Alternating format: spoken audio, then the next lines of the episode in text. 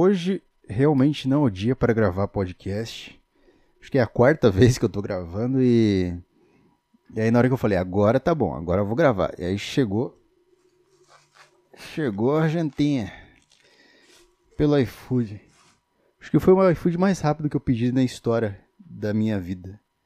Na história da minha vida. Será que isso vai pro meu museu quando, quando eu tiver. Quando eu tiver um museu, o Museu Caio Delacqua, vai ter uma foto, vai ter isso aqui, esse frame aqui, que é o iFood mais rápido. As pessoas vão falar, olha, esse é o iFood mais rápido que já entregaram para ele na casa dele, não sei. Episódio 87 ou 86, não sei. Uma coisa que. Pera aí, eu tô meio ansioso. Eu estou meio ansioso? Eu estou ansioso? É assim? Eu estou sofrendo de ansiedade. Sofrer de ansiedade. Eu acho que tem alguma doença que você não sofre quando você tem ela? Estou sofrendo de. Alguma doença. Tem que ser alguma doença legal de ter. Qual doença legal de ter? Uma doença que se tem e não sente nada. Você pode sofrer de coronavírus, de câncer. Aí é foda. Mas. Eu não sei. Sofrer de. Sabe que eu gosto de ter febre? Eu gosto muito de ter febre. Febre é bom. Febre. Eu não sei se são os remédios que eu tenho que tomar quando eu tô com febre. Ou se. Ou se é a sensação de Teve uma vez, ah, tem, tem essa história. Uma vez eu fiquei, eu peguei um resfriado, não sei se eu peguei uma gripe, eu não sei. Mas eu tive uma febre muito forte e eu não tomei nenhum remédio, não fui no médico, não tive nada. E, e não fiz nada para curar a febre, para melhorar a febre. Porque a febre, a febre você tem que curar a febre, a febre não é uma cura de alguma coisa. Como quiser chamar a febre, não sei. Mas eu tive, eu deixei a febre ir tão além que eu comecei a ter umas alucinações, assim, eu comecei a ver coisas onde eu morava. Eu lembro que uma hora eu dormi e eu acordei com meu próprio. Eu tava meio que gemendo, assim, de, de dor, sabe? E eu acordei com o meu, com, com meu próprio som. Eu tava tipo. Ah, ah. Então é isso, cara. Se tem febre, não vai no médico, não toma remédio. Aproveita. Aproveita a brisa, tá bom? Eu, então, o que eu tava falando? É, Teve um. Alguém comentou. Eu esqueci o nome dele. Foi um cara que mandou uma mensagem mó legal para mim. No Instagram, uma vez depois de um show no Bexiga. Ele mandou mensagem falando que o show foi muito bom. Muito legal receber essas mensagens legais, assim. Ele falou que começa a trabalhar no Flow, você começa a fumar cigarrinho eletrônico. Mas é, cara, isso aqui é. É igual eu falei, isso aqui é o, é o longboard do, do cigarro. Isso aqui é o cigarro pra cigarro para as bichas que não tem coragem de sacrificar 30 anos da vida por um vício que é um vício de verdade, sabe? Uma, um hábito respeitável. eu tava falando comigo sozinho ontem sobre os shows que eu fiz, os shows de stand-up, os shows ruins que eu já fiz. Fiz muito show ruim, cara. Fiz muito. Muita eu não sei quantos shows de stand-up eu fiz, pra falar a verdade. Devo ter feito uns, uns 30, mais ou menos, não sei.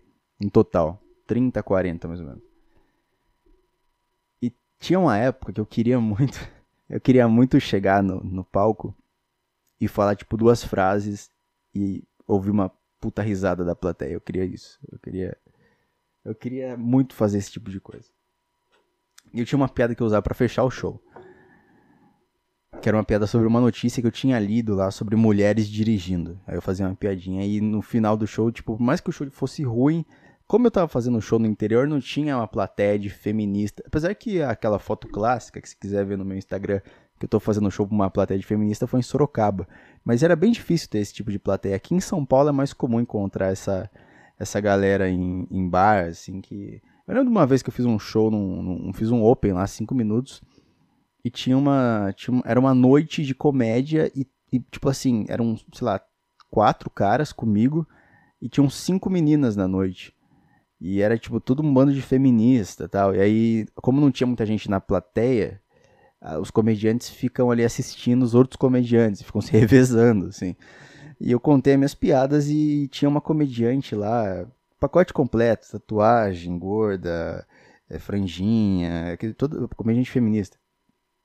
Só que daquelas que, que bota a ideologia dela à frente da comédia, sabe? Eu não sei, não acho que isso não é comédia. Acho que você tá militando de um jeito engraçado para algumas pessoas, não acho que você tá fazendo comédia. Mas aí ela começou a. ela começou a falar durante a minha piada. Eu comecei a fazer uma piada sobre cultura do estupro e ela. Ah, aham, uh -huh, entendi. que mais? eu fiquei todo cagado no palco, porque tinha um monte de feminista lá e, e, Não, na verdade eu não fiquei cagado. Eu fiquei cagado depois que eu contei a piada e ninguém riu. Na verdade foi isso. E depois veio uma, veio uma das comediantes lá falar, não, porque eu achei super bom as, as piadas. Tá? Ah, merda. Ah, merda. Não falei isso pra elas, fui educado.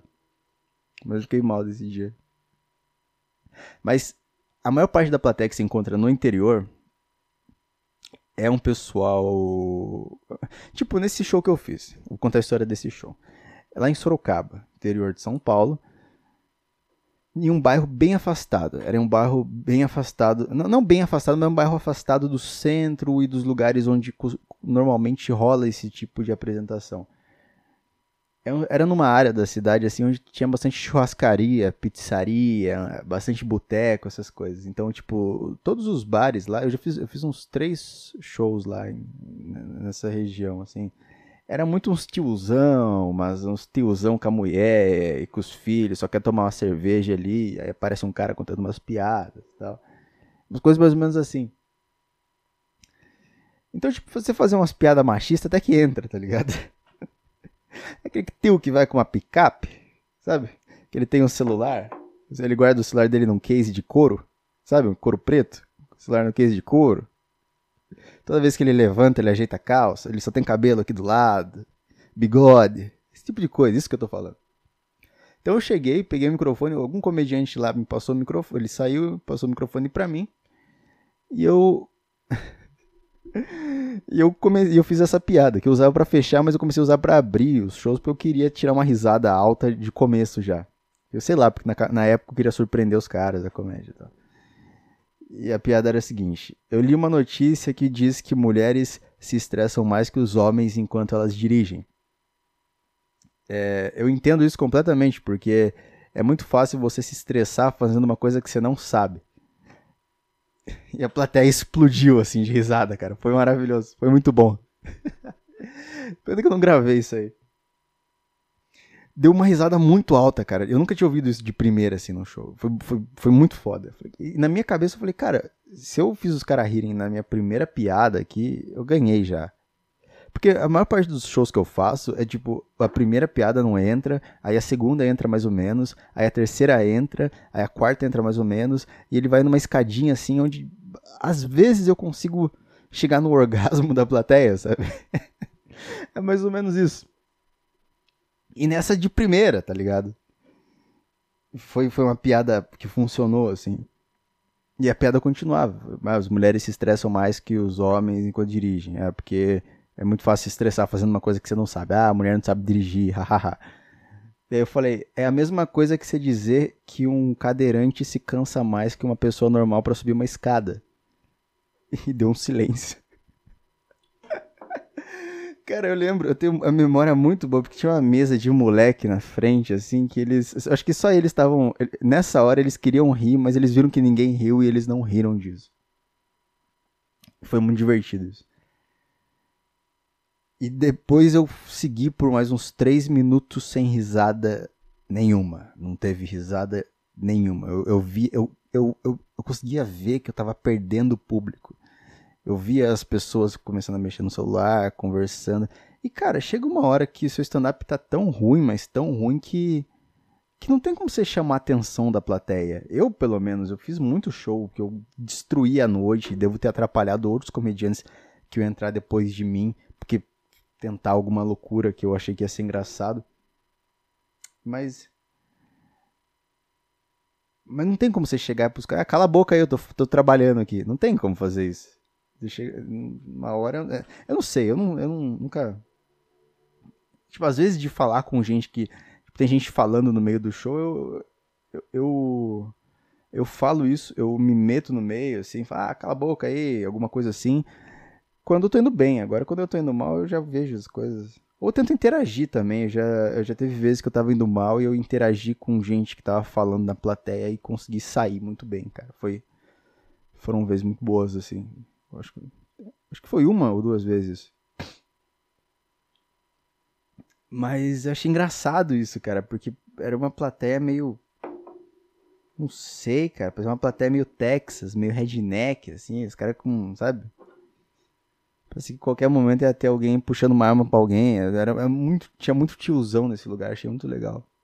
Achei legal o lugar, mas eu não soube aproveitar, né? A cabeça que eu tinha naquela época também não. Não. É mais ou menos é mais ou menos o um negócio da, dessa comediante feminista que eu falei que bota o feminismo dela na frente. Ela se diz comediante, mas ela, ela bota a, a ideia dela na, acima de tudo. E se você fazer piada com a ideologia dela, tá errado. Alguma coisa assim. Eu, eu, o pensamento que eu tinha era tipo, ah, stand-up aqui, vocês não assistem o Luis C.K., vocês não sabem o que, que é stand-up, vocês não me entendem e tal. Tipo, se eu soubesse que eu tava indo, hoje em dia, se eu vou fazer um show e eu sei que é um lugar assim, um público assim, eu vou, cara, falar de, de, falar de coisa banal, não, não falar de, não vou ficar forçando a barra, falar de, de assunto complicado de entender, ficar forçando as premissas meio complexas. Até porque todas as vezes que eu faço isso eu tomo no cu. Mas tô em, constante aprendizado aí com comédia, cara. Inclusive tô voltando a fazer. Eu vou começar a gravar os meus shows de stand-up e vou colocar no meu. Vou colocar nesse canal aqui que está assistindo no YouTube. Talvez esteja ouvindo no Spotify. Saiba que tem, tá em vídeo no YouTube também esse, esse podcast, tá bom?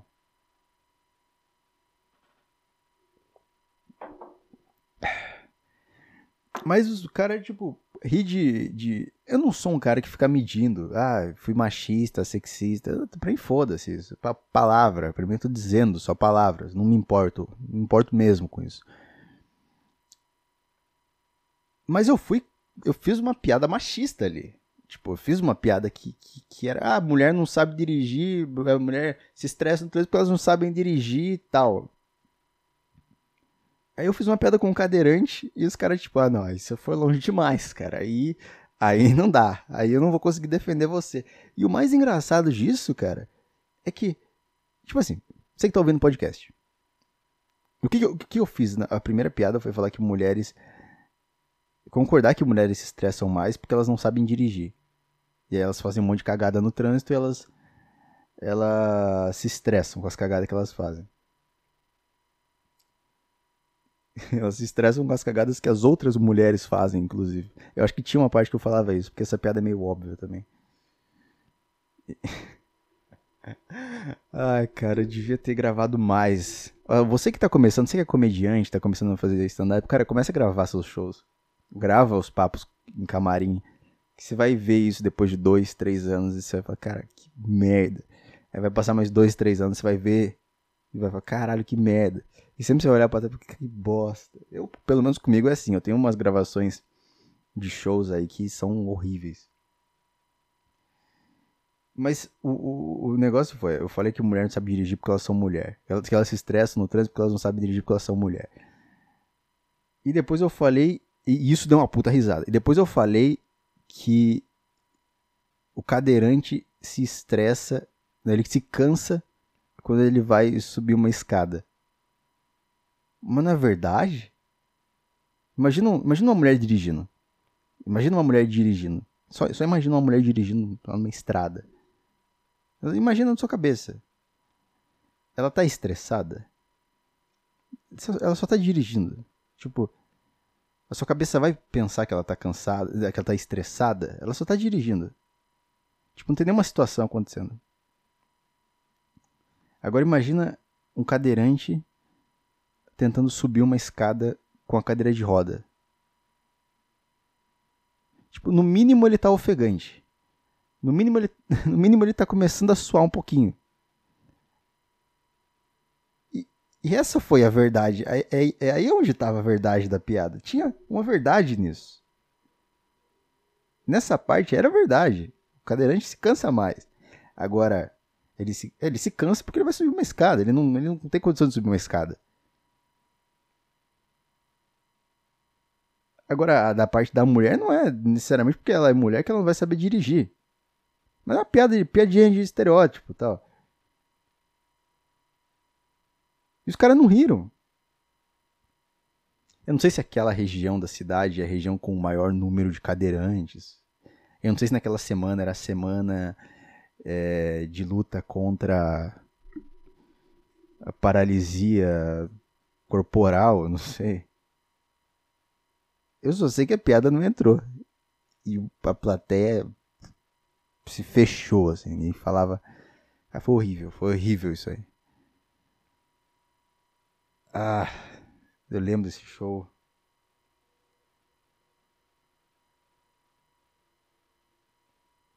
Imagina um cara subindo uma, uma escada, um cadeirante subindo uma escada. Eu tô falando uma escada normal, não uma escada do CS. Aquelas escadas que você sobe assim, porra. Se você pensou nessas escadas assim, você é maldoso, cara. Porque na escada normal, ele tem uma chance de subir, se ele for, sei lá, aqueles cadeirantes bombados. Já viu aqueles cadeirantes bombados do, do Instagram? Você bota na lupa do Instagram aparece tudo. Eu sigo muita coisa de luta, então aparece muita coisa de, de gente superando. Sempre aqueles vídeos. Qual que é a sua desculpa para não fazer alguma coisa? Aí tem um anão levantando 100 mil quilos no deadlift. Ou tem um cadeirante lutando boxe. Ou não sei, qualquer coisa. Um moleque com síndrome de Down desarmando, desarmando uma bomba. um moleque com síndrome de Down desarmando uma bomba. Qual que é a sua desculpa? Ai, caralho. Eu falei isso. Ai, ai. E, e, depois desse show, desse show que eu contei aí, eu tenho que começar a contar mais histórias de stand-up nisso aqui. Porque eu já fiz tudo umas puta bosta já. Depois desse show, foi o show do. É. Eu acho que foi depois desse show que eu fiz nesse lugar que foi o show no QG das feministas. Foi depois. Foi logo em seguida, porque eu lembro que eu fechei. Era uma semana que eu fiz três shows. E foi o máximo. Naquela época foi tipo assim. Eu acho que até hoje, assim. Não, teve uma vez que eu fiz quatro na semana. Mas naquela época que eu não fazia nenhum stand-up, tipo, três stand-ups na semana, pra mim era muita coisa. Eu tava muito louco. Falei, caralho, três stand-up, meu Deus. Que doideira isso aqui. E o último ah, não, o primeiro era nesse lugar, depois era no QG das feministas e depois era numa faculdade que um colega meu tinha chamado para ir lá fazer com ele. E é mais um pessoal também. E eu fui nesse show do QG das feministas, a hora que eu cheguei lá, não era um QG das feministas, porra. Era um lugar, era um salão de evento onde rolava tipo umas amostras de arte. É, sei lá, é, era coisa de arte, coisa de. Eram uns eventos culturais, assim, uns eventos de voltado a. a voltado a, sei lá. Uma galera que, que é. A galera que é desse meio é, é normalmente é mais assim mesmo, é mais. É, você vai ver muita feminista, você vai ver muito. Muito. Como que é aquela expressão? Soy boy? Acho muito engraçado isso. É, você vai ver esse tipo de gente. Mas eu não sabia disso. Eu fui lá. Na hora que eu cheguei, a plateia inteira de mulher, assim, só mulher. Franjinha, tatuagem, cabelo colorido, cabelo raspado. Tinham poucos caras que estavam lá. Eu acho que a maioria dos caras que estavam lá trabalhavam lá, tipo, de garçom, alguma coisa assim. E olhei na parede tinha uns quadros da Frida Kahlo. Você chega num lugar e tem quadro da Frida Kahlo, meu, vai embora, cara. Fala, ah, não, vamos, vamos ali naquele restaurante ali comer ali. Aí você chega e tem um quadro da Frida Kahlo. Vem embora, cara. Alguma merda vai acontecer. E eu cheguei no, no bar, da, no, no, no QG das feministas. Eu acho que eu falo QG das feministas porque o Igor Caçamba comentou uma vez. Ele comentou nessa foto, ele falou que era foto do QG das feministas. Eu achei engraçado isso. E, porra, eu lembro que eu contava minhas piadas assim e nada e nada, não, não, não funcionava. E, e não entrava nenhum tipo de piada. Inclusive, eu abri com a piada do, do, do, do Mulheres no Trânsito. E, tipo, eu nem saquei, assim, que nem, nem passou pela minha cabeça que eu não deveria fazer aquela piada ali. E nessa primeira eu já perdi a plateia toda. E eu lembro que tinha um cara que ele queria muito rir. Dá pra ver ele na foto, nessa foto aí. E. Dá pra ver ele na foto do, desse, desse show aí. E ele, tipo, a namorada dele dava umas porradas nele, assim, ela beliscava ele quando ele queria rir. E eu lembro que quando ele conseguia rir um pouquinho mais alto, as pessoas riam. Então meio que dependia, eu dependia daquele cara da risada. Eu lembro que eu acho que eu, eu fiquei pelo menos um minuto do meu show só falando pra ele, assim, pra tentar, sabe? Por favor, cara, ri. Tipo, eu sei que você vai brigar com essa namorada hoje à noite por causa desse show. É inevitável, isso já vai acontecer, então por favor, ri. Me ajuda agora. Ah, foi essa. Foi essa história do show no QG das feministas que terminou a noite com um comediante querendo me vender um show de. De. Vender um show não, vender um curso de stand-up comedy. Um cara que não. Cara que mal conhecia o Bill Burr. Querendo me vender um show de stand-up comedy. Um show? Não, um curso, caralho.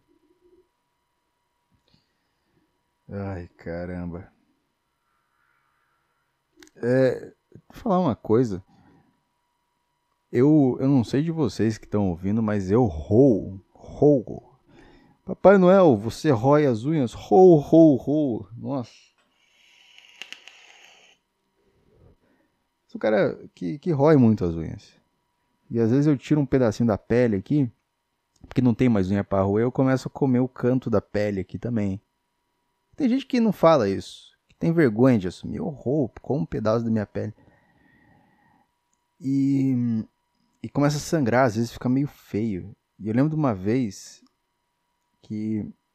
Eu não lembro onde eu tava. Eu lembro que uma menina pegou a minha mão e ficou mostrando para todo mundo: Olha isso, olha como que ele rói a unha dele, olha como que ele rói a unha dele.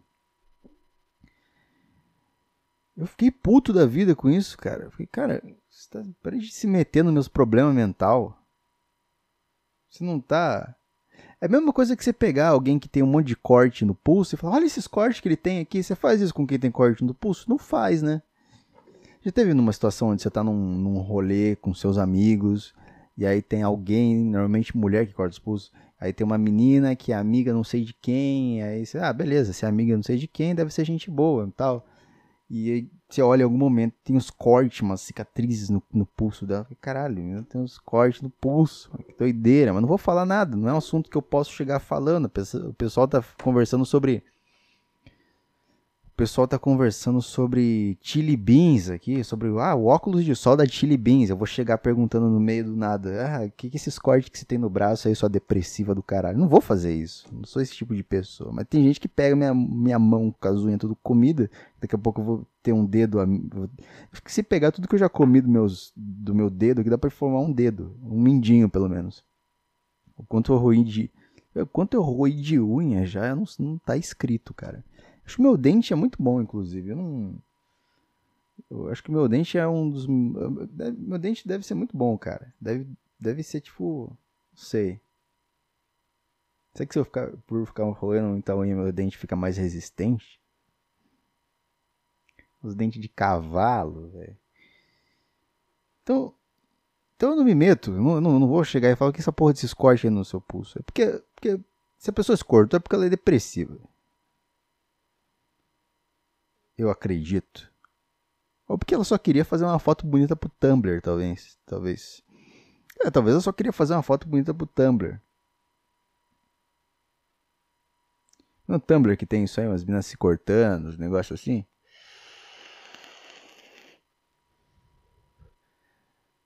Mas quando eu vi pessoas com pulso cortado, eu vi que era. As que eu vi era bem cortado mesmo. A pessoa estava comprometida. Ela falou, eu vou fazer isso aqui. Ela fez.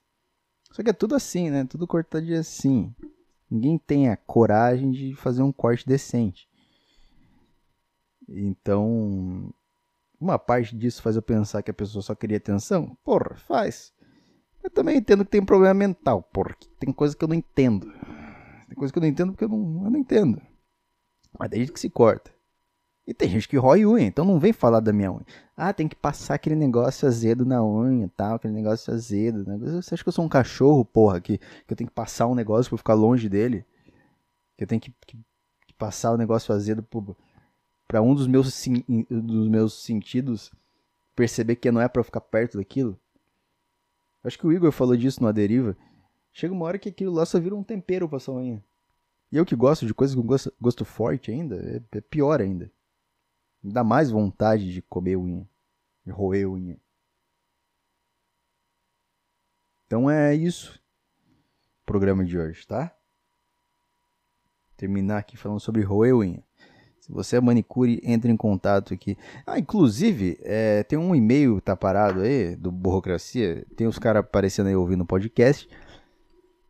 Cara, se quiser mandar um e-mail, qualquer bobagem aí, história, alguma coisa para reagir, qualquer coisa que você acha que possa contribuir com o programa aí, pode mandar. Uma questão, um abraço para algum amigo aí, qualquer bobagem, tá? Você pode mandar burocraciapodcast@gmail.com, tudo junto. Então é isso, cara. Uh, podcast de hoje está acabando. Tá acabando, acabou já. Pensar que já passou 26 minutos de podcast, dá para considerar que acabou já isso aqui. Eu, lembro que na TV tinha uns programas que falavam assim: então o programa de hoje já tá acabando, aí começava a subir os créditos. Acabou já.